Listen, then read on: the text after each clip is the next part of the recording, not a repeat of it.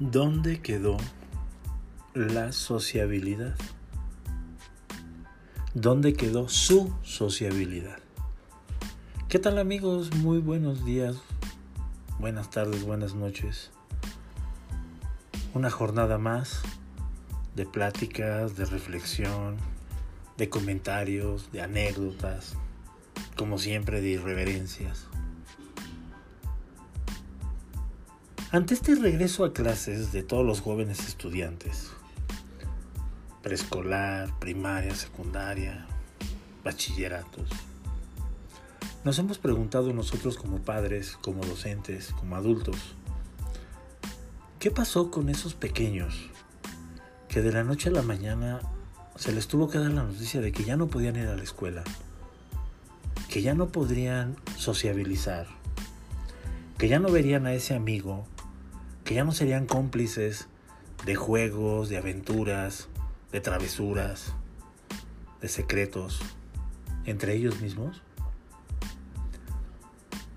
Regresamos a clases, regresaron a clase los chicos y la mayoría de nosotros de repente se nos olvidó que una parte fundamental para el crecimiento de un jovencito o de una jovencita es precisamente la sociabilización sociabilizar con alguien de su edad.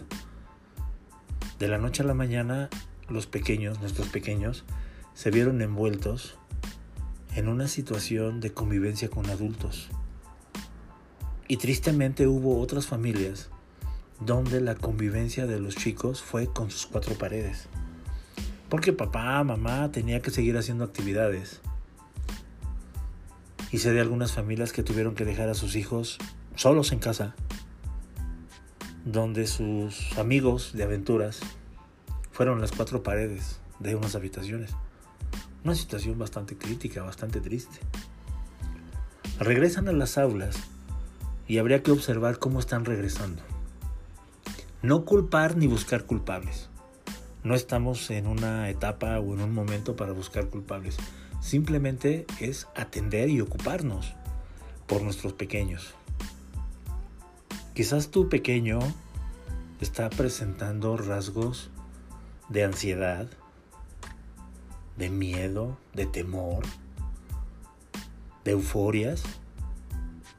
Imagínate, después de prácticamente dos años, de golpe, porque fue de golpe, los volvemos a integrar a un centro educativo, donde por más de 600 días nuestros pequeños estuvieron conviviendo quizás con dos, con tres personas, dependiendo del núcleo familiar.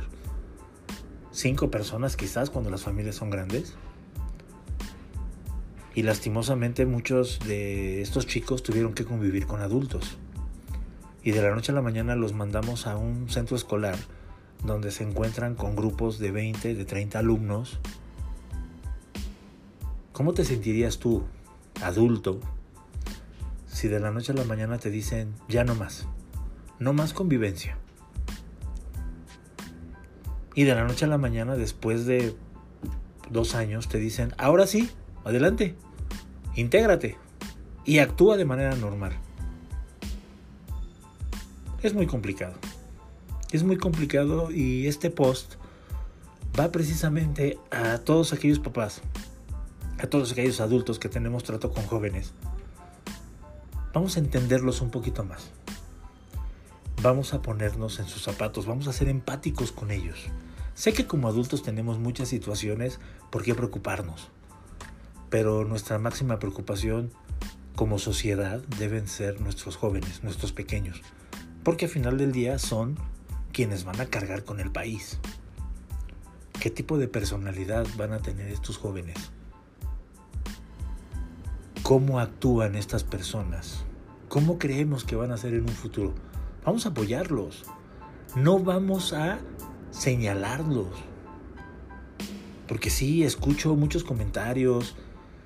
Es que es muy latoso, es que no se logra adaptar, es que esto, es que el otro. Empatía, jóvenes. Empatías, amigos.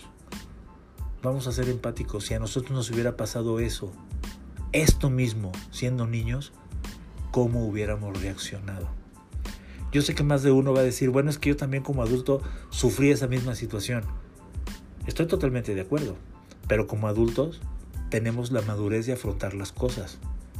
Y créanme que un pequeño de jardín de niños no supo por qué. Simplemente regresa a su centro escolar con miedo, con muchos temores. Vamos a ayudarles. No seamos una barrera más para nuestros jóvenes, para nuestros niños. Al contrario, vamos a hacer un impulso y un apoyo. Hasta aquí mi comentario y mi reflexión del día de hoy. No te olvides de seguirme por Instagram, me encuentras como Arqui Comentarios. Te espero. Hasta la próxima amigos.